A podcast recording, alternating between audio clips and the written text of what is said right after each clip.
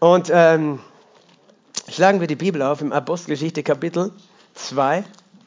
Und ich lese Vers 14 bis 18. Apostelgeschichte 2, 14 bis 18. Petrus aber stand auf mit den Elfen, erhob seine Stimme und redete zu ihnen, Männer von Judäa und ihr alle, die ihr zu Jerusalem wohnt, dies sei euch kund und hört auf meine Worte, denn diese sind nicht betrunken, wie ihr meint, denn es ist die dritte Stunde des Tages, sondern dies ist es, was durch den Propheten Joel gesagt ist.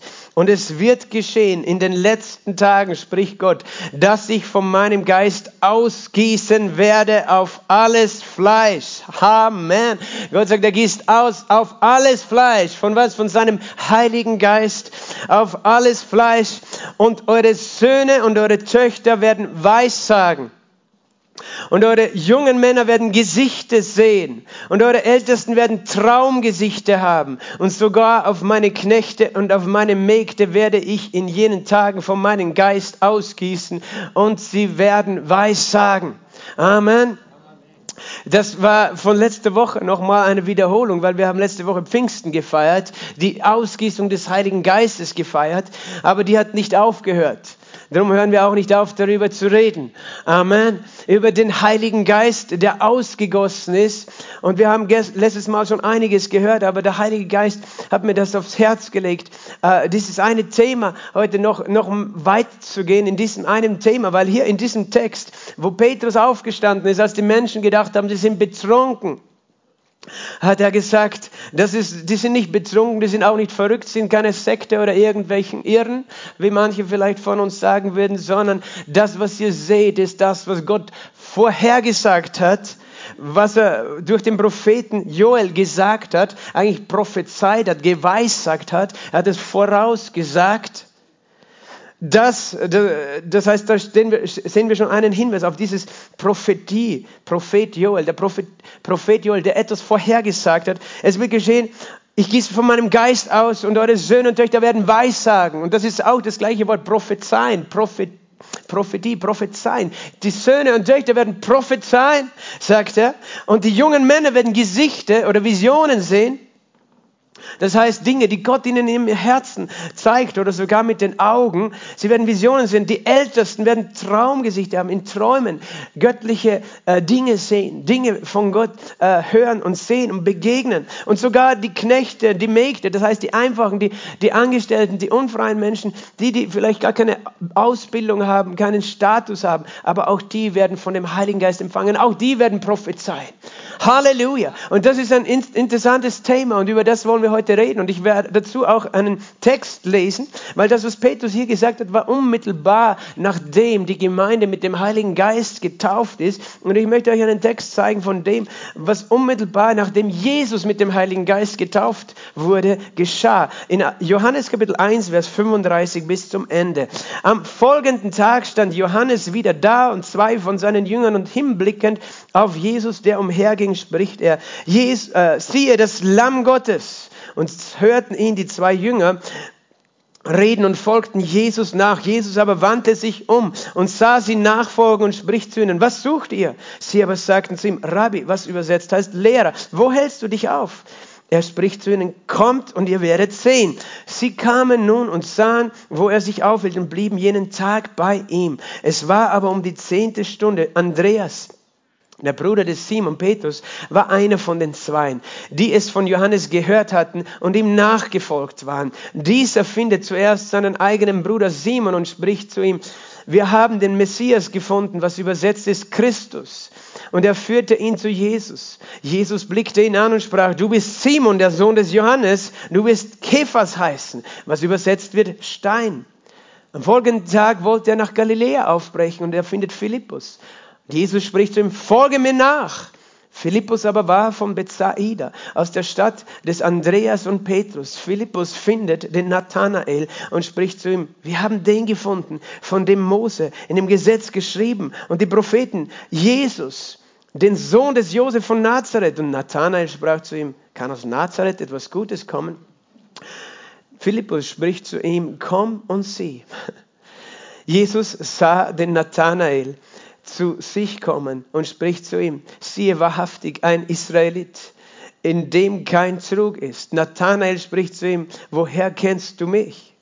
Jesus antwortete und sprach zu ihm, Ehe Philippus dich rief, als du unter dem Feigenbaum warst, ich dich. Nathanael antwortete und sprach, Rabbi, du bist der Sohn Gottes, du bist der König Israels. Jesus antwortete und sprach zu ihm, weil ich dir sagte, ich sah dich unter dem Feigenbaum, glaubst du, du wirst Größeres als dieses sehen. Und er spricht zu ihm, wahrlich, wahrlich, ich sage euch, ihr werdet den Himmel geöffnet sehen und die Engel Gottes auf und niedersteigen auf den Sohn des Menschen. Amen. Vater, wir danken dir für dein heiliges Wort. Wir danken dir für den den Heiligen Geist, der unser Lehrer ist, der das Wort Gottes lehrt und uns in alle Wahrheit leitet. Heiliger Geist, hab du diesen Raum, hab du diese Zeit, Herr, und hab du mich, Herr, dass du reden kannst, was du reden möchtest, dass du zu unseren Herzen sprichst. Herr, wir danken dir für Worte aus dem Himmel und dass du uns Offenbarung schenkst und dass du uns verwandelst durch dein Wort und durch deinen Geist. Oh, ich bete für jeden, Herr, für ein offenes Herz, für ein konzentriertes Ohr, Herr, und für, für deine Liebe, Herr, die uns erreicht, Herr. Ich preise dich dafür in Jesu Namen. Amen. Amen. Was für eine interessante äh, Begebenheit. Und ich bleibe noch immer auch in dieser Verbindung mit dem, was ich am Anfang gelesen habe. Es geht um Prophetie, es geht um Weissagung, weil das ist, was Petrus gesagt hat. Als der Heilige Geist gefallen ist auf diese äh, 120, Sie, sie, sie haben angefangen zu sprechen. Sie wurden erfüllt mit dem Heiligen Geist. Das ist interessant. Sie wurden erfüllt mit Geist, aber was aus ihnen hervorkam, waren Worte. Weil Geist und der Geist Gottes und seine Worte eins sind. Jesus hat gesagt, mein Wort ist Geist und mein Wort ist Leben. Und Jesus ist eins mit seinem Wort, weil sein Wort drückt seinen Willen und sein Wollen, seine Pläne, seine Wahrheit aus. Und sie sind übersprudelt mit den Worten, weil das vom Heiligen Geist kam, weil der Heilige Geist sich ausdrückt in Worten. Amen. Er drückt sich aus in Worten unter anderem. Er drückt sich aus und er möchte sprechen. Er möchte kommunizieren. Und eben, sie waren so überschwänglich. Sie haben Gott gepriesen. Und es war wie betrunken. Petrus sagt, die sind nicht betrunken. Der Prophet hat es vorhergesagt, was ihr seht. Der Prophet. Wer ist der Prophet? Ein Prophet ist jemand. Was ist ein Prophet? Der spricht Worte Gottes aus. Im Griechischen das Wort prophezeien, propheteo. Es bedeutet, äh, äh, äh, das Pro bedeutet vorher äh, etwas sagen und, und Propheteo bedeutet eben etwas aus, aussprechen, was verborgen ist, etwas enthüllen sozusagen, etwas Verborgenes sagen, etwas äh, ausdrücken. Und das kann sich beziehen, natürlich, äh, wir hören das und denken immer an die Zukunft, das kann sich auf die Zukunft beziehen. Ich sage etwas vorher, äh, was verborgen ist, aber ich enthülle es sozusagen, aber es kann sich auch auf dieses Enthüllen beziehen. Das ist etwas, was verborgen ist, wird ausgedrückt, wird ausgesprochen, wird ausgesagt von jemandem und im Hebräischen das Wort Naba, das bedeutet eigentlich äh, unter dem Einfluss Gottes zu sprechen, unter der Inspiration Gottes etwas zu sprechen. Das muss noch gar nicht die Zukunft betreffen, obwohl Propheten oft auch über die Zukunft sprechen oder gesprochen haben, aber etwas ausdrücken, was direkt aus dem Mund, aus dem Herz Gottes kommt. Etwas zu sagen, etwas zu kommunizieren. Äh, die Pläne Gottes auszudrücken. Einfach unter dem Einfluss, es kann sogar heißen, unter dem Einfluss des Heiligen Geistes zu sein, Menschen weissagen. Weißt du, das war manchmal ausgedrückt einfach durch Lobpreis. Sie waren außer sich, die Propheten im Alten Testament. Saul ist nackt gelegen einen ganzen Tag unter den Propheten, konnte nicht mehr aufstehen, weil er so erfüllt war, obwohl er ein böser König war. Hat Gott ihn erwischt und, und sozusagen unter diesen Einfluss gebracht und er hat prophezeit. Und vielleicht hat er einfach nur äh, gejubelt und Gott gepriesen, ohne dass er irgendwas spezielles Geheimnisse enthüllt hat, aber er war unter dem Einfluss, unter dem Einfluss Gottes, weil Gott möchte etwas kommunizieren. Amen. Gott möchte reden. Das ist wunderbar, oder? Dass Gott reden möchte zu uns. Und weißt du, die andere Seite ist, wenn, wenn Gott etwas redet auf dieser Erde durch Menschen, dann ist, gibt es auch die Möglichkeit, dass wir etwas hören von Gott. Amen. Dass wir etwas hören. Und was gibt es Schönes? Petra hat gesagt, meine Schafe hören meine Stimme. Was gibt es Schöneres, als etwas zu hören, was Gott zu uns sagt? Was gibt es Besseres, als etwas zu hören? Siehst du, die Taufe im Heiligen Geist, was Jesus vorhatte für seine Gemeinde, hat damit zu tun, dass Gott ein Gott ist der Kommunikation der Kommunikation, weil Beziehung baut auf Kommunikation. Er möchte in Beziehung stehen mit dir und mir. Er möchte nicht verborgen sein für uns und er möchte Dinge enthüllen, er möchte Pläne enthüllen. Es steht im Jesaja 46, 9 bis 10 eine Aussage über Gott, da steht, gedenkt des Früheren von der Urzeit her, dass ich Gott bin. Es gibt keinen sonst, keinen Gott gleich mir, der ich von Anfang an den Ausgang verkündige und von Alters her das, was noch nicht geschehen ist. Der ich spreche, mein Ratschluss soll zustande kommen und alles, was mir gefällt, führe ich aus. Gott sagt, ich, ich, ich verkündige Dinge von Anfang, die am Ende geschehen. Am Anfang schon, weißt du, verkündigt er das Ende.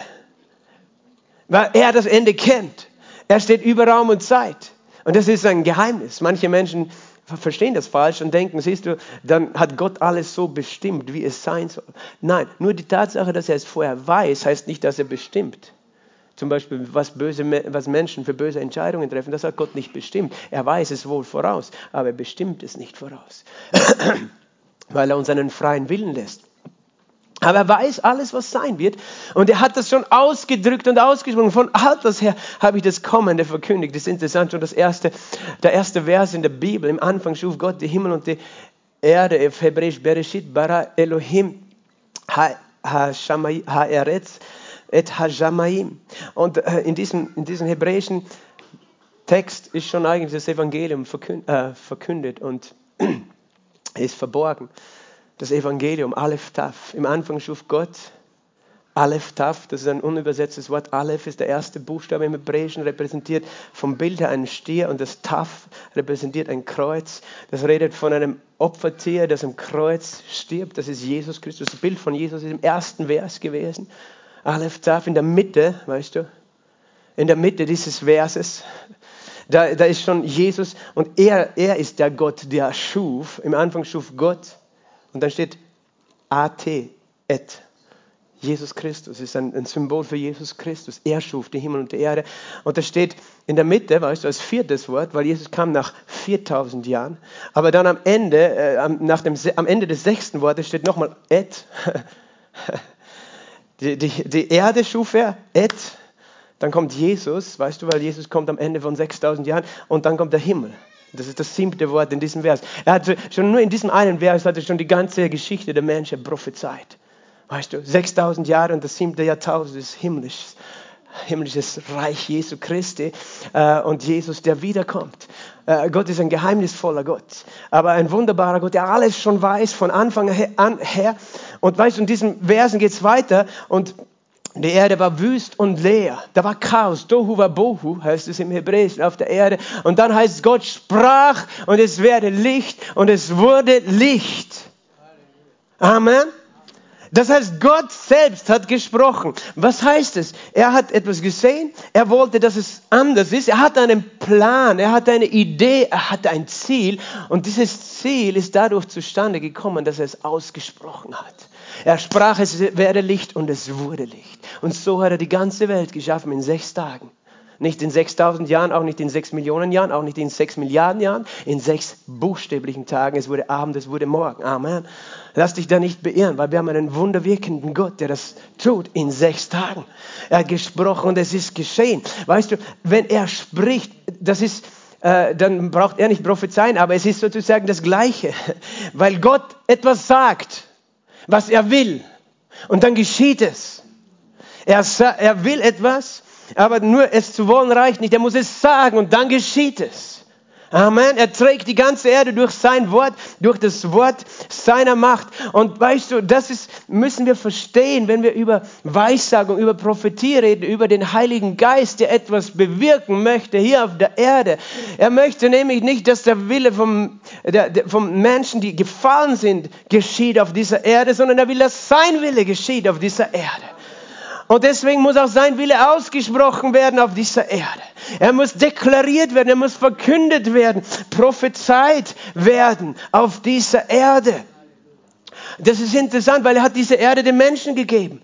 Und die Menschen, weißt du, die, die, die sich von Gott abgewandt haben, Gott hat immer Menschen gesucht in der Geschichte Und das finden wir im Alten Bund. Die nennt man Propheten. Menschen, die ihn suchen, die sagen, wer ist dieser Gott? Was will er eigentlich? Was hat er eigentlich für einen Plan, die es hören mit ihrem Herzen, weil sie ihr Herz äh, hinlegen vor Gott und nicht sagen, nein, ich folge meinen eigenen egoistischen Motiven, ich, es geht nur um mich, um mein Geldgier, um was auch immer, meinen Vorteil, sondern nein, ich gebe mein Herz Gott und er, ich fange an, ihn zu hören. Und Gott hat Menschen auserwählt, aber das waren Einzelne. Weißt du, einzelne Menschen. Noah war einer. Abraham war einer. Mose war einer. David. Elia, große Propheten. Es gab aber viele andere auch, die, wo wir die Namen nicht kennen. Aber es waren einzelne Menschen. Und was haben die gemacht? Die haben gehört, was Gott sagt, weil Gott wollte, dass sein Plan geschieht auf dieser Erde. Es steht, ich glaube, im Buch Amos, im dritten Kapitel, im Amos Kapitel 3, äh, Vers 7, glaube ich, Gott tut nichts auf dieser Erde, ohne dass es vorher seinen Knechten äh, das Geheimnis enthüllt hat. Er tut nichts, gar nichts auf dieser Erde, bevor er nicht sein Geheimnis enthüllt. Seinen Knechten, den Propheten. Es ist ein Prophet, ist ein Diener. Nicht einer, der sagt, es geht um mich, um meinen Dienst, um mich, um meine Person. Nein, einer, ich diene Gott. Äh, ich will dass sein Geheimnis bekannt wird. Ich will, dass jeder weiß, was Gottes Plan ist, weil Gottes Plan ist nicht, dass wir ohne ihn leben. Gottes Plan ist nicht, dass wir ein Leben in, in menschlichen, äh, verworfener Moral, in falschen Gesetzen, in, äh, weißt du, in, in Gottlosigkeit, in, in Sünde und, und, und Habgier und, und Unzucht und all diesen Dingen leben. Er, er will, dass wir ein Leben in Frieden leben, in Freude leben, in Hoffnung, in Fülle. Weißt du, nicht beherrscht von Satan, nicht beherrscht von Angst, sondern in Freiheit, nicht beherrscht von Krankheit. Er hat so einen guten Willen, aber eben, äh, damit sein Wille geschieht auf dieser Welt, muss er ausgesprochen werden von Menschen, die ihn hören, die ihm glauben. Und über die Jahrhunderte haben Menschen prophezeit über diesen Jesus, der kommen würde. Sie haben es vorher gesagt, was geschehen würde, was er tun würde. Wir haben gerade in diesem Text gelesen, als dieser Philippus äh, zu Nathanael gekommen ist und gesagt, wir haben den gefunden, von dem Mose und die Propheten geschrieben haben. Siehst du, das waren Propheten, die haben etwas gehört über einen, der noch nicht einmal da war, der erst tausend Jahre später oder noch länger äh, später kommen würde. Sie haben etwas gehört, da wird einer kommen, der Messias, der wird unsere Sünden tragen, der wird uns erlösen, der wird der König sein, er wird von einer Jungfrau geboren sein. Die haben jedes Detail seines Lebens, das wichtig war, prophezeit.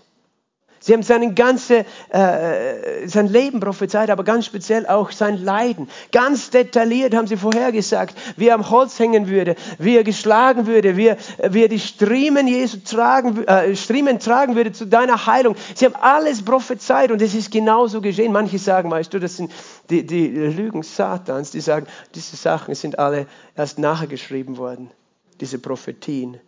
Äh, das haben die Christen irgendwie so hingedreht, dass es dann so dasteht, damit äh, man so tut, als ob äh, Jesus das sozusagen erfüllt hat. Oder andere sagen, er hat das vorsätzlich erfüllt. Nein, das konnte er nicht vorsätzlich erfüllen.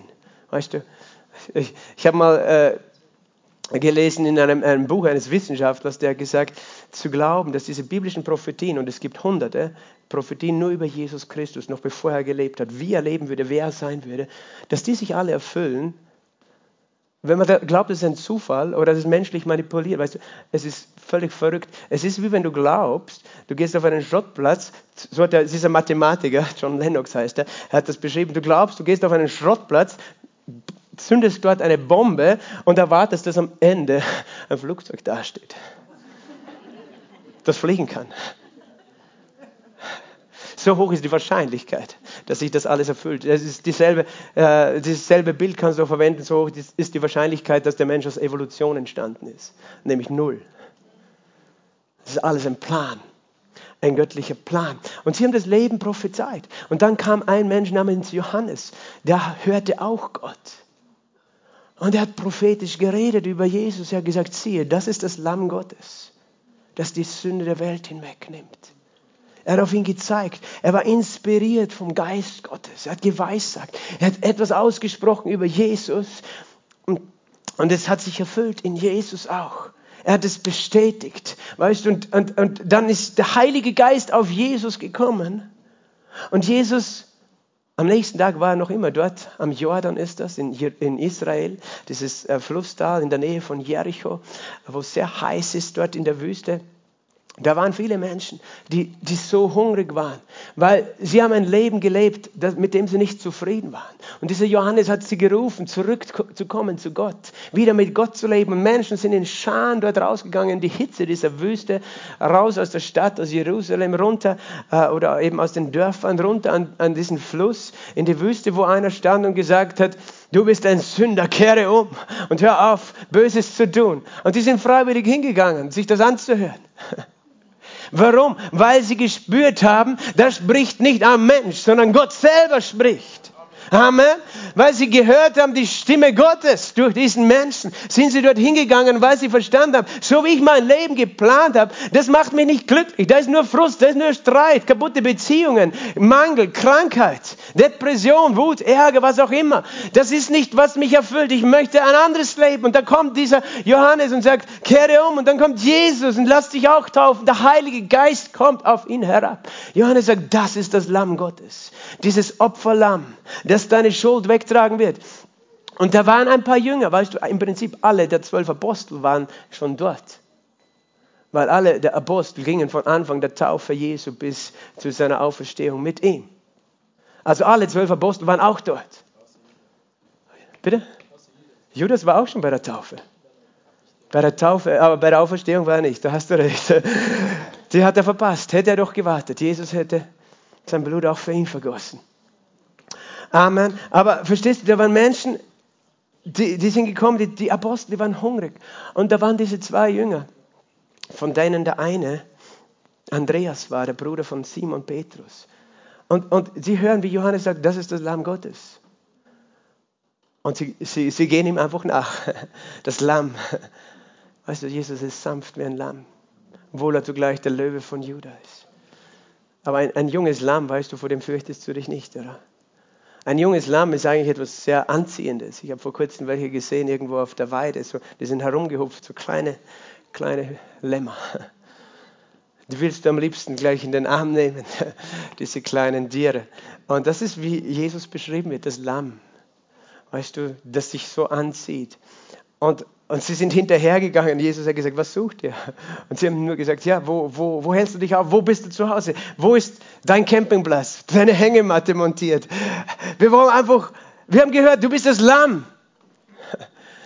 Aber Jesus hat gesagt, kommt und ihr werdet sehen.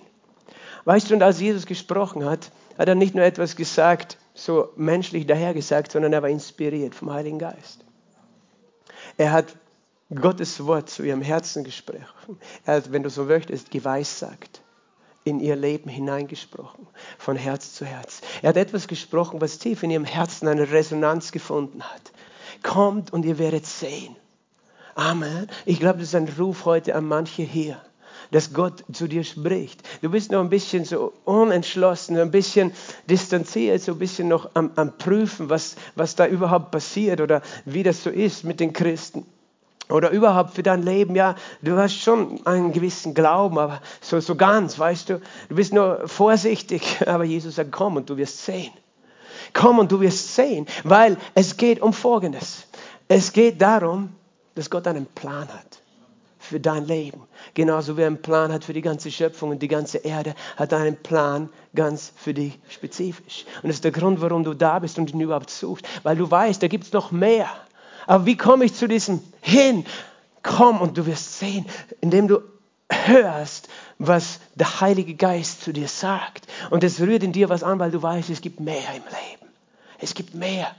Amen. Und sie folgen ihm nach. Der eine war Andreas, der Bruder des Simon, der später Petrus hieß. Ähm, die finden eben den Simon der, äh, und gehen zu ihm. Ich glaube, der andere war Philippus. Äh, na, er, den hat er später gefunden, den Philippus. Äh, und sie, die sagen zu Simon, wir haben den Messias gefunden, den Gesagten, den, über den prophezeit worden ist. Das, der, der der Plan Gottes ist für diese Welt. Und dann haben sie ihn genommen und zu Jesus gebracht. Und Jesus, weißt du, hatte noch kein Wort mit ihm geredet. Er hat gesagt, äh, niemand hat ihn vorher gesagt, wie dieser heißt. Er hat gesagt, du bist Simon, Bar Jonas, Sohn des Jonas. Und du wirst Käfers heißen. Weißt du, stell dir das mal vor, Peter steht vor dem, den hat er noch nie gesehen. Und der sagt ihm einfach seinen Namen. Du bist Simon, Sohn des Jonas. Der weiß, wo du herkommst, deine Familie. Und du wirst Käfers heißen. Was er getan hat, Jesus, er hat geweissagt. Er hat geweissagt. Er war inspiriert von Gott. Woher konnte er das wissen? Weil der Heilige Geist, der Geist Gottes ist, der etwas enthüllt. Und prophezeien bedeutet etwas aussprechen, das verborgen ist. Und auszusprechen, was verborgen ist, von Gott her, das geht mitten ins Herz. Das ging, diese drei, dieser Satz ging mitten ins Herz von Petrus hinein. Simon, du bist Simon. Er kennt deinen Namen. Er kennt deinen Namen. Petrus, äh, Petrus hat gesagt, wenn seine Frau anruft, er hört, er kennt ihre Stimme, ihren Namen. Weißt du, Gott kennt deinen Namen. Gott kennt deinen Namen. Es, es gibt vieles, nachdem du dich siehst, aber am meisten sehnst du dich, bei Gott bekannt zu sein, von ihm gekannt zu werden. Und das spricht dich heute ganz persönlich an. Du bist Elisabeth. Ich kenne deinen Namen, weißt du, das habe ich jetzt nicht gehört. Aber stehst du, ich möchte, dass du hörst, wie Jesus es zu dir sagt. Weil er hat zu Petrus etwas gesagt. Und Weissagung verändert alles. Weil Weissagung bringt das, den Willen Gottes und, und, und die Wahrheit Gottes auf die Oberfläche ans Tablett. Er hat gesagt, ich weiß, wer du bist. Simon, ich weiß, wer du bist. Ich weiß aber auch deine Vergangenheit. Sohn des Jonas. Und ich kenne deine Zukunft. Was ist deine Zukunft? Du sollst nicht mehr Simon sein, sondern Kephas. Kephas ist nichts anderes als die aramäische Form von Petrus, griechisch Stein. Du sollst Stein heißen, weil das ist, wie ich dich gebrauchen werde. Wie ein Stein, der, wie, der, der etwas bewirkt. Und ich werde später euch noch erklären, was für ein Stein das ist. Verstehst du? Ich, ich mache dich zu etwas. Ich kenne deine Vergangenheit. Egal wo du stehst, obwohl ich alles über dich weiß, ich weiß, wer du jetzt bist. Ich kenne dich und du bist mir wichtig und ich habe einen Plan mit dir. Und das ist durch Weissagung von Jesus offenbar geworden. Und das hat bewirkt, dass dieser junge Mann Jesus nachgefolgt ist. Wir wissen, da war noch eine Zeit dazwischen von 40 Tagen, wo Jesus in der Wüste war.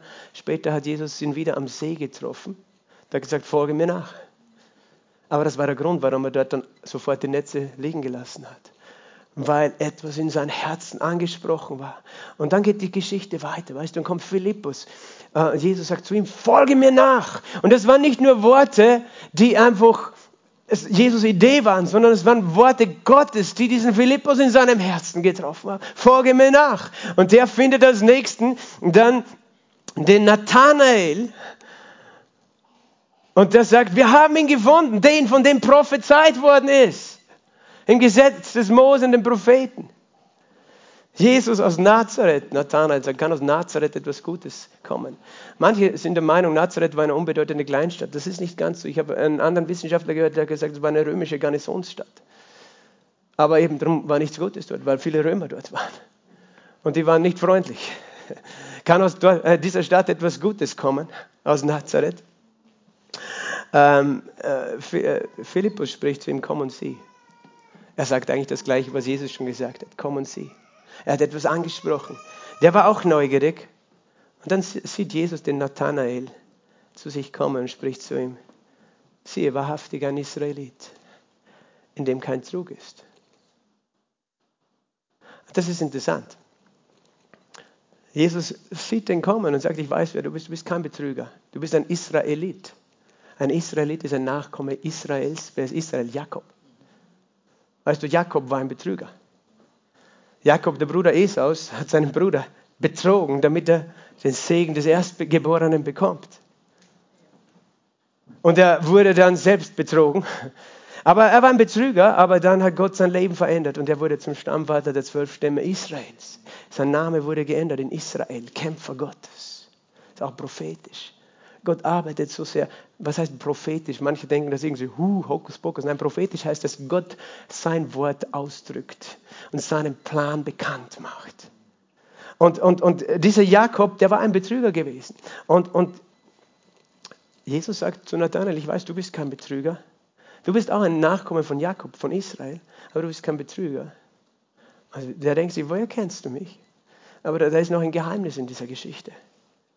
Weil dann sagt Jesus, ehe Philippus dich rief, als du unter dem Feigenbaum warst, habe ich dich gesehen. Er sagt, ich kenne auch deine Vergangenheit. Ich kenne auch deine Vergangenheit. Ich weiß, wo du warst. Der hat wieder etwas enthüllt, siehst du? Etwas, was verborgen war. Er hat gewusst, dass der vorher unter einem Feigenbaum gesessen ist, wo er ihn gar nicht sehen hat können. Aber Jesus sagt, ich sah dich. Ich sah dich schon, als du unter dem Feigenbaum warst. Noch bevor dich dein Bruder gerufen hat oder dein äh, Begleiter Philippus, habe ich dich gesehen. Gott sagt das auch zu dir. Ich habe dich gesehen. Schon heute Morgen habe ich dich gesehen. Hast du noch ganz verschlafen vor dem Spiegel gestanden bist. Ich habe dich gesehen. Aber er sagt es nicht, um dich bloßzustellen. Er sagt dich, weißt du, ich kenne dich. Du bist bekannt bei mir, aber ich habe auch einen Plan mit dir. Als du unter dem Feigenbaum warst, das sah ich dich schon. Jetzt musst du wissen, der Feigenbaum ist im, im rabbinischen, äh, im Judentum auch ein Symbol für die Torah, für das Gesetz Mose, für diese Schriftrollen, diese Schriften des Mose. Nathanael war ein Student des Wortes gewesen. Er hat sich mit der Torah beschäftigt, mit den fünf Büchern Mose, mit dem Gesetz Gottes. Weißt du, darum hat auch Philippus zu ihm gesagt, wir haben den gefunden, von dem in diesem Gesetz geschrieben steht, in den Büchern des Mose. Und interessant, Nathanael hatte sich gerade damit beschäftigt, mit diesem Gesetz. Ich sah dich, sagt Jesus, als du gerade deine Bibel gelesen hast. Das ist eigentlich die Aussage. Nathanael war ein bisschen überrascht. Woher weißt du, was ich gerade gemacht habe? Aber weißt du, er wusste nicht nur, was er gemacht hat, oder dass er die Bibel gelesen hat, er wusste sogar, worüber er die Bibel gelesen hat. Weißt du, worüber er gerade die Bibel gelesen hat? Über Jakob. Er hat über Jakob gelesen. Weil Jesus enthüllt das in seinen Aussagen. Er hat über den Israeliten gelesen, der betrogen hat. Und weil er seinen Bruder betrogen hat, hatte, äh, musste er fliehen von zu Hause. Er musste fliehen, alles zurücklassen. Seine Mutter, die er so sehr liebte, seine Mutter Rebekka, sein Vater Isaac, weil Esau wollte ihn töten für das, was er ihm angetan hat. Und er war auf der Flucht als Betrüger. Da hat er sich sicher nicht gut gefühlt. Als Betrüger. Er hat ein bisschen ein Erbe gehabt. Die jüdische Überlieferung sagt, dass dann der Sohn Esaus ihm auch begegnet ist und ihm eigentlich auch töten wollte, aber dann nicht getan hat, aber ihn völlig beraubt hat. Er hatte nichts mehr in dieser Nacht, in dieser einen Nacht, als er dann sich hingelegt hat an einem Ort, der, heute Bethel heißt, Haus Gottes, als er sich hingelegt hat, hat einen Stein als Kopfpolster genommen, hat sich dort hingelegt und dann hat er einen Traum gehabt in dieser Nacht. Und in diesem Traum hat er Folgendes geträumt. Im 1. Mose 28 kannst du es lesen, Vers 12. Er träumte, sie eine Leiter war auf die Erde gestellt und ihre Spitze berührte den Himmel und siehe, Engel Gottes stiegen auf und nieder. Kommt dir das bekannt vor? Jesus hat gerade etwas gesagt zu Nathanael. Du wirst die Engel Gottes auf und niedersteigen sehen. Weißt du, Jesus hat genau gewusst, diese Stelle hast du gerade gelesen. Und du hast darüber überlegt, was bedeutet das? Was bedeutet das? Was ist diese Leiter? Wer ist diese Leiter? Wer steht da an der Spitze dieser Leiter? Weil, und siehe, der Herr stand über ihr, über dieser Leiter eine Leiter, andere beschreiben es wie eine Stiege, auf der Engel auf und nieder gestiegen sind. Das hat er gesehen in seinem Traum. Weil der Heilige Geist gibt Träume und Visionen, oder? Weil Gott mit uns kommunizieren möchte, weil er uns seine Pläne offenbaren möchte. Und er sah diese Stiege, die Engel Gottes auf und niedersteigen. Er sah ganz oben jemanden stehen. Er wusste nicht, dass es Jesus ist, aber es war der Herr. Der stand auf der Spitze. Und er war gerade auf der Flucht und hat sich eigentlich äh, hat Angst gehabt um sein Leben, hat nicht gewusst, wie seine Zukunft ausschaut. Aber da heißt der Herr stand und sprach, ich bin der Herr, der Gott deines Vaters Abraham, der Gott Isaaks, das Land, auf dem du liegst, dir will ich es geben und deiner Nachkommenschaft. Und Gott selbst hat prophezeit, das heißt, er hat sein Wort ausgesprochen in das Leben von Jakob. Er hat gesagt, ich habe einen Plan. Dieses Land, das gehört dir. Und deiner Nachkommenschaft, das Land Israel. Darum sollte niemand es antasten, weil Gott es in dem Volk Israel gegeben hat. Amen. Und deine Nachkommenschaft soll sein wie Staub auf der Erde. Und du wirst dich ausbreiten nach Westen, nach Osten, nach Norden, nach Süden. Siehst du, er gibt ihm Zukunft. Du wirst eine große Familie haben. Du wirst viele Nachkommen haben. Die werden sich in diesem Land ausbrechen. Du, es sollen gesegnet werden alle Geschlechter der Erde. Er sagt, ich werde dich versorgen, ich werde dich reich machen, auch wenn du jetzt nichts mehr hast weil dir mein, mein Segen wichtiger war als deinem Bruder, dem das egal war. Weil deswegen hat er ja das alles verkauft, das Erstgeburtsrecht der Esau, weil er lieber eine Linsensuppe wollte. Und, und dann sagt Jesus noch, und siehe, ich bin mit dir. Ich bin mit dir. Und er sagt auch zu dir, ich bin mit dir, wo immer du gehst, wohin du gehst. Und dich in dieses Land zurückzubringen. Ich werde dich nicht verlassen bis ich getan habe, was ich zu dir geredet habe. Siehst du, das war eine Prophetie, die direkt aus dem Mund Gottes kam. Gott hat seinen Plan ausgesprochen in sein Leben. Er hat gesagt, ich, ich habe etwas Gutes für dich vor und ich werde immer bei dir sein. Du denkst, ja, schön, dass du so ein paar nette Wünsche von, für mich hast.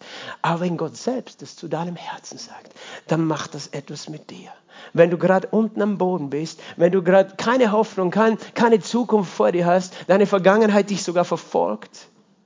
Und auf einmal spricht Gott in dein Herz und sagt, ich will etwas mit dir tun. Und ich werde immer bei dir sein. Und Jakob ist aufgewacht, heißt es. Da erwachte Jakob und aus seinem Schlaf und sagte, fürwahr, der Herr ist an dieser Stätte und ich habe es nicht erkannt. Gott wohnt hier. Und er fürchtete sich und sagte, wie furchtbar ist diese Stätte. Das ist nichts anderes als das Haus Gottes, Bethel, Haus Gottes. Und dies ist die Pforte oder Türe zum Himmel. Ich bin an einem Ort, wo ich direkt mit dem Himmel in Verbindung stehe. Wo der Himmel über mir offen war, wo ich Gott gesehen habe auf der Spitze dieser Stiege, wo ich eine Verbindung gesehen habe zwischen Himmel und Erde, wo die Engel sind, wo Gott wohnt, wo Gott spricht. Ich bin da. Und er war so begeistert, weißt du, er hat dann ein Gelübde abgelegt, er hat gesagt, ich werde zurückkehren und ich werde Gott alles verzehnten, was ich empfangen werde in meiner Zukunft. Aber das, dieses Wort hat sein Leben transformiert. Es war ein Wort über eine Zukunft, in dem Fall noch einem ganzen Volk, eine ganze Nation, aus der der Messias Jesus Christus geboren werden würde. Er hat etwas prophezeit, weißt du, Gott selber. Und Jesus, stell dir vor, trifft diesen Nathanael. Und Nathanael hat genau diese Stelle gelesen. Und Jesus sagt, ich weiß, du hast gerade diese Stelle gelesen. Du bist nicht wie Jakob ein Betrüger, du bist aber auch ein Israelit. Und vielleicht geht es dir genauso, Nathanael, wie dem Jakob. Vielleicht hast du Mist gebaut in deiner Vergangenheit und sie verfolgt dich. Und vielleicht bist du jetzt gerade auch Nathanael, so wie Jakob an einem Punkt, wo du nichts hast, wo du keine Zukunft siehst, wo du, wo du nicht weißt, was morgen sein wird, von was du leben wirst, aber ich bin hier mit dir. Ich bin hier für dich. Und, und Nathanael reagiert auf diese Aussagen von Jesus und sagt, du bist der Messias, der König Israels. Er hat in diesem Moment eine Offenbarung gehabt. Das ist der Christus, auf den wir gewartet haben. Weil der weiß Dinge, die niemand wissen kann. Der sagt Dinge, die niemand sagen kann. Und Jesus sagt, weil du, weil ich gesagt habe, ich sage dich unter dem Feigenbaum. Darum glaubst du. Aber ich sagte, du wirst Größeres sehen. Und er bezieht sich auf diese Leiter. Er sagt, du wirst den Himmel geöffnet sehen. Und die Engel Gottes auf und niedersteigen auf dem Sohn des Menschen.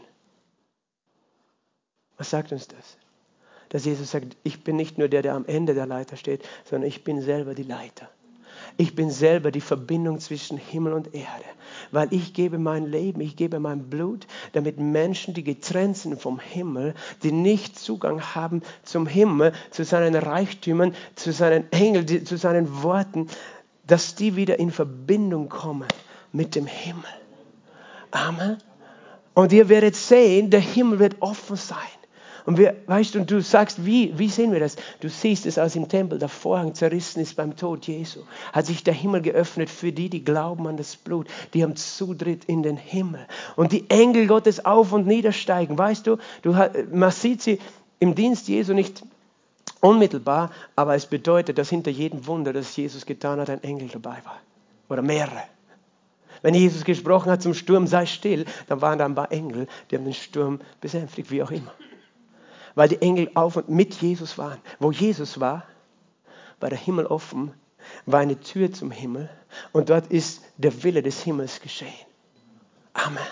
Und er hat gesagt, das wirst du sehen, den Himmel offen. Und er hat jetzt prophezeit über seine Zukunft.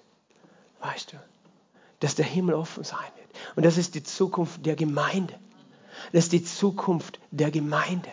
Weil heute sind wir der Leib von Jesus, der Körper. Und wir sind die Verbindung zwischen Himmel und Erde auf dieser Erde.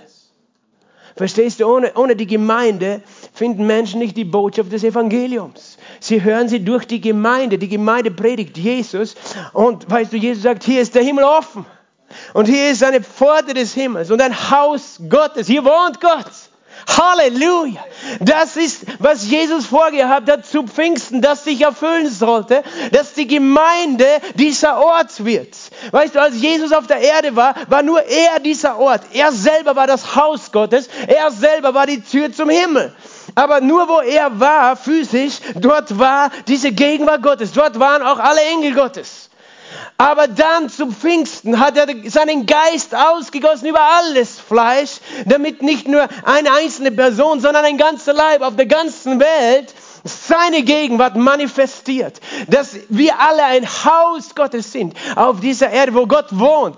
Wir, du selbst als Gläubiger bist ein Haus Gottes, in dir wohnt Gott. Aber wir als Leib Christi, die zusammenkommen, sind ein Haus Gottes und eine Pforte des Himmels, ein Ort, wo Menschen Zugang finden in den Himmel. Und hier ist eine Leiter, eine Verbindung, weißt du. Wir haben eine Verbindung, einen offenen Himmel über uns.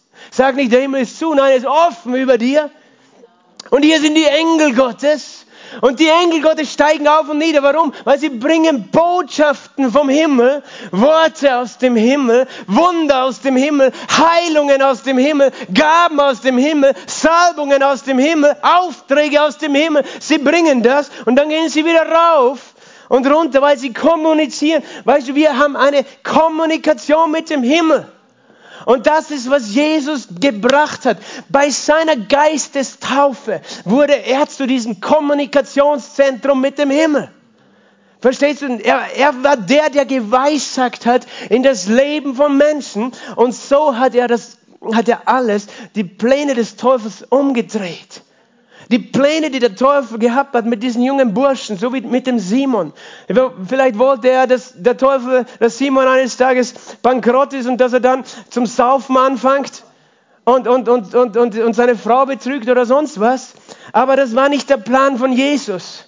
Der Plan von Jesus sagt, du bist Simon, Sohn des Johannes. Und, und er hat etwas empfangen durch diese Weissagung. Sie hat in sein Leben gesprochen und sie hat Gottes Plan offenbart. Und Jesus hat wieder und wieder in, in das Leben von diesem Petrus gesprochen. Dieser Petrus, der gespürte, Gott hat noch was, etwas vor mit mir. Und denke nicht, dass er das nur zu Petrus sagt, sondern er ist einfach ein Beispiel für uns. Er ist ein Beispiel für uns und es geht dann ja weiter mit seinem Leben. Weißt du, er hat eine Offenbarung gehabt. Wer denkt dir, dass ich sage, du bist der Christus, der Sohn des lebendigen Gottes? Und Jesus hat gesagt, ich gebe dir die Schlüssel des Himmels, du, äh, die Schlüssel, und du wirst äh, aufsperren, niemand wird schließen. Und was du verbietest, wird äh, verboten sein. Ich gebe dir Vollmacht, Petrus. Ich gebe dir etwas. Er prophezeit in sein Leben. Als Jesus auf dem Wasser gegangen ist, hat Petrus gesagt, Jesus, wenn du es bist, dann gebiete, dass ich komme. Jesus hat gesagt, komme. Das war Prophetie. Es war das Wort Gottes. Und dieses Wort hat bewirkt, dass Petrus auf dem Wasser gegangen ist und ihn getragen hat. Es ist das Wort Gottes, das sein Leben angefangen hat zu tragen. Und es ist dasselbe Wort Gottes, das dein Leben trägt. Der dich rausruft, der sagt, komm und sieh, komm und folge mir nach, komm auf das Wasser, komm und ich habe einen Plan für dein Leben, komm und es gibt mehr. Weißt du, derselbe Petrus, der dann später äh, Jesus beim Abendmahl hat gesagt, der Satan hat begehrt, dich zu sichten, aber ich habe für dich gebeten, dass dein Glaube nicht aufhört. Als nächstes wurde, äh, ist Jesus in den Garten gegangen, hat gebetet, hat zu, zu Petrus, Johannes, Jakobus gesagt, bitte, betet mit mir, wacht mit mir. Und dieser Petrus ist sofort eingeschlafen. Und Jesus ist gekommen, Simon, warum schläfst du? Weißt du, Jesus hat genau, genau gewusst, wie dieser Mann kämpft, auch mit seinen Gefühlen, mit seinen Müdigkeiten, mit seinen Bedürfnissen. Aber weißt du, als nächstes Petrus munter geworden, dann kommen die Soldaten, wollen Jesus festnehmen. Petrus zückt sein Schwert und schlagt gleich dem ersten Soldaten das Ohr ab. Und ich glaube, der hätte Riesenprobleme gehabt. Da waren 600 Soldaten. Und der schlagt dem ersten gleich das Ohr ab. Einer gegen 600. Aber Jesus war so gnädig. Er hat gesagt, tu dein Schwert auf die Seite. Die zum Schwert greifen, werden durch das Schwert sterben. Es gibt immer noch Leute, die sind überzeugt, wenn sie zum Schwert greifen, werden sie segnen. Sie werden sterben, weil sie zum Schwert greifen. Das hat Jesus klar gesagt. Die zum Schwert greifen, werden durch das Schwert sterben. Denke nicht, du kannst den Krieg durch Krieg lösen. Amen. Amen. Halleluja. Und dann heilt Jesus das Ohr. Und dann hat Jesus zu ihm, Petrus gesagt, ich werde dich nie verlassen. Wenn alle dich verlassen, ich werde bis in den Tod mit dir gehen. Als nächstes hat Petrus ihn verleugnet. Und Jesus hat ihn angeschaut und Petrus ist gegangen, hat geweint. Und dann war er so frustriert nach dem Tod Jesu, nach der Auferstehung. Er hat schon gewusst, dass Jesus auferstanden ist, aber gedacht, mit mir kann dieser Jesus nichts mehr anfangen. Ich habe so oft versagt in meinem Leben. Aber dann kommt Jesus, gibt ihnen ein Frühstück am See und sagt, weide meine Lämmer, hüte meine Schafe, weide meine Schafe. Petrus, ich spreche etwas über dich aus. Ich spreche den Plan, den ich für dich hatte. Ich hatte von Anfang, bevor du geboren warst, einen Plan für dein Leben. Und ich spreche das aus und es wird geschehen. Amen. Und Petrus war noch immer ein bisschen, wie soll das gehen? Er war ängstlich. Er war ängstlich.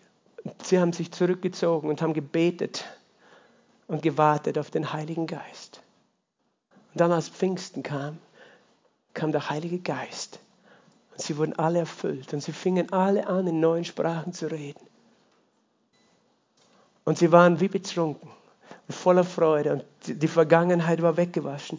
Und dieser Petrus, der so oft versagt hatte, er ist aufgestanden, weil er sich erinnert hat an das, was Jesus über ihn gesagt hat. Er ist aufgestanden, weil der Plan Gottes in sein Herz geschrieben war, weil er prophezeit worden war über ihn. Verstehst du? Weil Jesus selber geweissagt hatte, etwas in sein Leben. Du bist Petrus, du bist ein Stein, du bist kein Weichei. Du hast keine Angst mehr vor Menschen.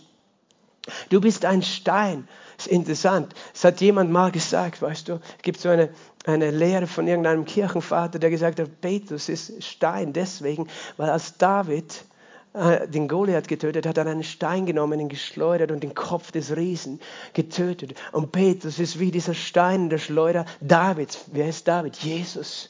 Und Jesus hat ihn genommen und hat ihn mitten in das Zentrum der Macht nach Rom geschleudert und dort die römische Religion mitten am Kopf getroffen. Halleluja. Und diesen römischen Riesen zu Fall gebracht und dort sind so viele Christen gewesen. Amen. Petrus wurde zu einem Stein, ist aufgestanden und er hat gesagt, das, was ihr jetzt seht, ist, was der Prophet vorhergesagt hat geweissagt hat. Der Prophet Joel, ich werde in den letzten Tagen meinen Geist ausgießen, worauf? Auf alles Fleisch.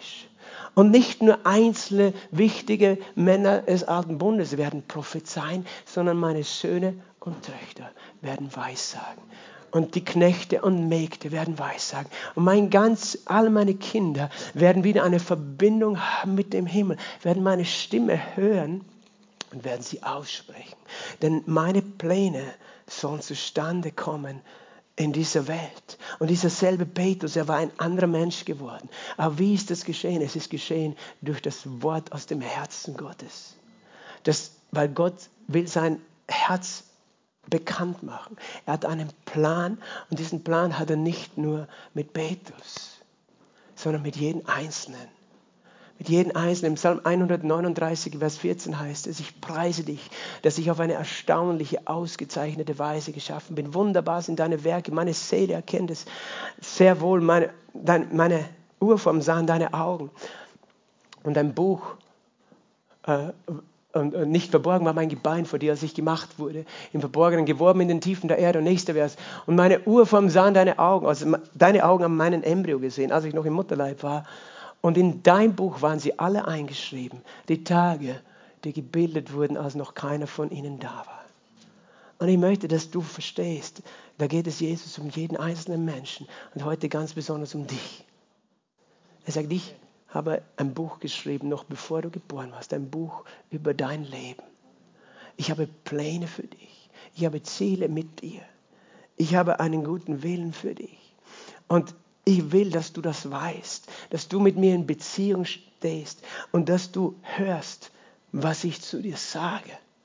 Weil du bist nicht geschaffen, einfach nur als Versager zu leben, mit Frustration und Depression und Angst und einfach denkst, hoffentlich ist es bald vorbei. Nein, ich habe dich genauso berufen. Ich habe dir genauso ein Ziel gegeben für dein Leben. Und ich möchte dich aufrichten. Wie geschieht es? Durch Weissagung. Durch Weissagung. Darum hat Gott gesagt, ich will, dass alle meine Kinder weissagen. Die ganze Gemeinde. Was bedeutet das? Unter dem Einfluss Gottes sprechen. Das heißt, Worte sprechen von Gott. Dass wir einander die zusprechen. Paulus, der Apostel, hat später geschrieben in 1. Korinther 14, strebt nach der Liebe. Strebt danach, einander zu lieben. Und eifert um die Geschenke oder Gaben des Heiligen Geistes. Und eins dieser Geschenke ist Weissagen oder Prophetie. Besonders, dass ihr weissagt. 1. Korinther 14,1. Besonders, dass ihr alle weissagt. Warum? Weil Gott möchte, dass wir einander mit dem, was aus unserem Mund kommt, hochheben und in unsere Bestimmung bringen. So oft reden wir menschlich aus unseren Gedanken, aus unseren Gefühlen und wir zerstören so viel mit menschlichen Worten. Wir, wir sprechen unsere menschlichen Ideen, Pläne, Meinungen aus. Meinungen, Urteile übereinander, weißt du, die drücken runter. Die zerstören, die tun weh oft. Aber Jesus hat gesagt, ich möchte etwas anderes. Ich möchte, dass ihr ein Volk seid, das mit mir kommuniziert, über dem der Himmel offen ist. Das hört, wie ich denke über euch. Und dass das anfängt, übereinander auszusprechen. Und das muss noch gar nicht die Zukunft betreffen, einfach nur zu sagen, du bist ein geliebtes Kind Gottes. Du bist wertvoll und du bist wunderbar. Gott hat einen Plan für dein Leben. Er hat sich etwas gedacht. Er hat dich gesehen, als du schon zu Hause warst. Er hat dich gesehen, als du geweint hast. Er hat dich gesehen, als du einsam warst, als du Fragen hattest. Er hat dich gesehen mit deinen Schmerzen. Aber er spricht heute. Ich kenne dich, ich kenne deinen Namen und ich habe ein Ziel für dich. Das ist eins der Hauptziele der Taufe im Heiligen Geist gewesen von Gott mit uns Menschen zu kommunizieren. Weil nur wenn wir sein Wort hören, wird sein Plan zustande kommen. Und sein Plan ist ein guter Plan. Lass uns gemeinsam aufstehen. Ich bitte die Miriam, dass sie ins Klavier kommt. Halleluja, Vater. Halleluja, Vater. Danke, Jesus. Halleluja, Vater. Und ich möchte dich fragen, mit wem du dich heute identifizierst mit welcher Person in der Geschichte oder ob du dir denkst, ja, da gab es ein paar wichtige Menschen in der Geschichte, auch in der Geschichte der Bibel. Da gab es wichtige Männer, so wie Petrus, auch wer bin schon ich? Menschen haben doch eh mich immer nur übersehen. Was habe ich schon geleistet in meinem Leben? Was habe ich zustande gebracht? Was, wie viele Fehler habe ich nicht auch gemacht? Aber Gott ist heute da und er möchte sein Volk mit seinem Geist erfüllen. Er möchte, dass du hörst, was Gottes Herz ist. Er möchte, dass du siehst seinen Plan für dein Leben. Er möchte, dass du hineinschauen kannst in den Himmel, dass du sehen kannst, dass der Himmel offen über dir ist. Selbst wenn du Fehler gemacht hast wie Jakob in seiner Vergangenheit. Und selbst wenn du vor irgendwas auf der Flucht bist, dann ist Gott heute da. Lass uns die Augen schließen einen Moment. Lass uns die Augen schließen einen Moment und einfach Jesus sehen. Jesus sehen. Jesus sehen, der heute hier ist. Jesus, das Lamm Gottes, das die Sünden der Welt weggenommen hat. Jesus sehen, der uns nicht verurteilt. Er sagt, ich kenne ja die Gedanken, die ich über dich denke. Gedanken des Friedens und nicht zum Unheil, um dir Hoffnung und Zukunft zu geben. Halleluja, Vater. Ich bete jetzt, komm, Heiliger Geist. Wenn du möchtest, schließ deine Augen und steck deine Hände aus. Bitte, komm, Heiliger Geist. Komm, Heiliger Geist. Ich meine damit, dass du dich offenbarst, dass du in unser Herzen redest. Und ich weiß, du hast heute schon geredet, aber du bist noch nicht fertig, Herr. Du hast noch wunderbare Dinge zu sagen, Herr. Danke, dass du sprichst in Bildern, in, in Eindrücken, in, in, Gedanken, gerade jetzt in Visionen, Träumen. Aber danke, dass du deinen Heiligen Geist ausgehst über alles Fleisch. Über jeden Einzelnen heute, Herr. Der hier ist mit einem hungrigen Herzen. Der sich irgendwie verloren fühlt. Aber du hast ihn gesehen, du hast ihn erkannt. So wie du dem Petrus eine Zukunft gegeben hast, hast du eine Zukunft, eine Bestimmung für jeden Einzelnen. Danke, dass du auch eine Bestimmung hast für uns als Leib Christi in dieser Stadt, in diesem Land. Eine Tür des Himmels zu sein. Eine Pforte des Himmels zu sein. Herr, ich danke dir, dass die Engel auf und niedersteigen hier. Halleluja. Ich danke dir, dass die Engel kommen mit Botschaften aus dem Himmel. Halleluja. Oh, mit Gaben des Heiligen Geistes kommen aus dem Himmel. Halleluja. Halleluja. Fang an, ihn zu suchen. Äh, bete zu ihm, rede mit ihm. Gib ihm deine Fragen, aber dann äh, fang an, ihn zu preisen. Oh, Heiliger Geist. Oh, brababasto boboshi brababasete. Inje brebebebekeria. Robokutu dudus tu brobos ti belevidin dos tu brati babas. Rimanto robuce brebetolo moste prata. Riba jebraste baba bahate. Hallelujah, hallelujah. Halleluja, Halleluja. Boko baba babas. Ich sehe jemand, weißt du, als ob du wie ein Hamster in einem Rad laufst. Als ob du in deinem Leben, weißt du, das, das Gefühl, es geht immer im Kreis. Und, und egal wie schnell du laufst, das, du kommst nicht vom Fleck. Und egal wie viel Kraft du da hineingehst. Und dein Alltag fühlt sich an wie einfach so ein Hamsterrad. Und, und du weißt, es gibt mehr, aber du weißt nicht, wie du da rauskommst. Aber Jesus sagt, steig aus. Steig aus und tritt ins Leben. Halleluja. Denn ich habe dich geschaffen für das Leben. Halleluja. Und nicht für die Zerstörung und nicht für die Frustration. Halleluja. Ich habe einen Plan für dein Leben. Und ich mache alles neu, sagt der Herr. Halleluja. Ich mache alles neu, sagt der Herr. Roboshika bababasate. Mama mastombre. Menje bre bebe setro bolobochi brasete. Manje brasetea. Manje bras. Du bist da und du hast dich arrangiert mit einer Krankheit. Du sagst, ja, mit der muss ich wohl leben. Ich muss einfach damit leben. Es geht nicht anders. Jesus sagt, nein, du musst nicht damit leben, denn ich bin der Herr, dein Heiler. Auch diese Krankheit habe ich getragen. Wirf sie auf mich und, und denk gar nicht mehr drüber nach. Denn du hast viel drüber nachgedacht, aber sagt der Herr, nein, denk nicht mehr drüber nach. Denk an mich.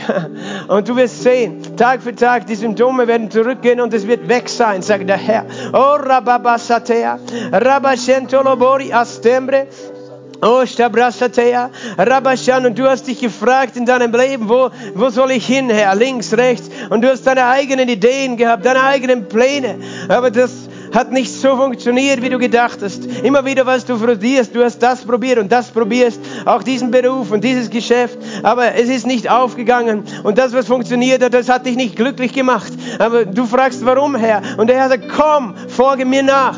Komm und folge mir nach und komm und sieh, denn ich habe größere Dinge vorbereitet, als du erbitten kannst, als du erdenken kannst, als du erträumen kannst. Und die Träume, die du hattest als Kind, die werde ich wieder erwecken. Die Träume, die du hattest in deinem Herzen, Herzen, die waren nicht vom Menschen, die waren nicht deine eigenen Träume. Ich habe sie dir gegeben, sagt der Herr, und ich werde diese Träume wieder erwecken. Halleluja. Ich werde diese Träume wieder beleben. Halleluja. Halleluja. Halleluja. Halleluja. Vater, ich danke dir auch für diese Gemeinde. Ich danke dir für diesen Leib. Halleluja. Denn wir sind nicht ein Ort, Herr, wo wir, wo wir einfach unsere eigenen Ideen folgen wollen, sondern wir wollen deine Stimme folgen, deine Stimme hören und deine Pläne sehen. Und wir glauben, dass du gute Pläne hast. Halleluja. Und wir verkündigen, Herr, dass dieser Ort, Halleluja, ein Haus des Himmels ist, eine Pforte des Himmels ist. Halleluja. Und dass Menschen, Herr, dich erkennen, dir begegnen. Danke, Heiliger Geist. Oh, komm, Heiliger Geist. Oh, Rabashata. Fang an, ihn anzubeten in neuen Sprachen, wenn du möchtest. Rabababasata, labababasata.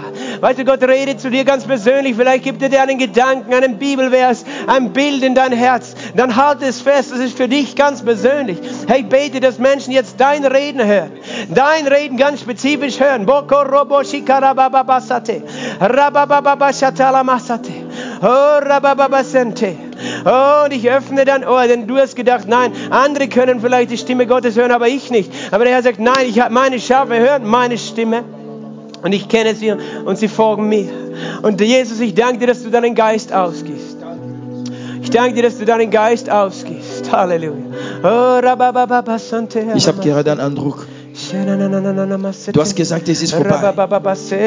Und der Herr sagt zu dir, für dich es ist vorbei, aber es ist noch nichts vorbei. Warum du so viele negative Erlebnisse bekommen hast. Die Dinge, die du Anfang gehofft hast, es ist komplett daneben gegangen. Dein Leben ist komplett runtergegangen. Enttäuschungen ohne Ende, Verletzungen ohne Ende. Die Dinge, die sind nicht besser geworden. Wenn in deine Familie geht, diese Spaltung in der Familie, Hass in der Familie, Streitigkeit in der Familie, deine Gesundheit. Aber der Herr sagt, es fängt jetzt an. Es kommt jetzt gerade die richtige Zeit für dich, wo, wo du meine Wirken erleben wirst, wo du meine, meine Kraft erleben wirst, mein Wunder erleben, weil ich dich kenne. Ich kenne dich, ich rufe dich mit deinem Namen. Du bist mir wertvoll und bist mir kostbar und du bist genau die Sterne für deine Familie. Die Sterne, die einfach leuchten werden in deine Familie. Halleluja. Und du bringst Frieden, wo Streitigkeit, wo Probleme gegeben hat, in deinem Leben, in deiner Gesundheit. Ich bringe jetzt Heilung. Es fängt jetzt an. Es ist noch nichts vorbei, weil du mir gehörst. Du gehörst mir allein. Ich bin dein Jesus. Amen. Halleluja. Amen.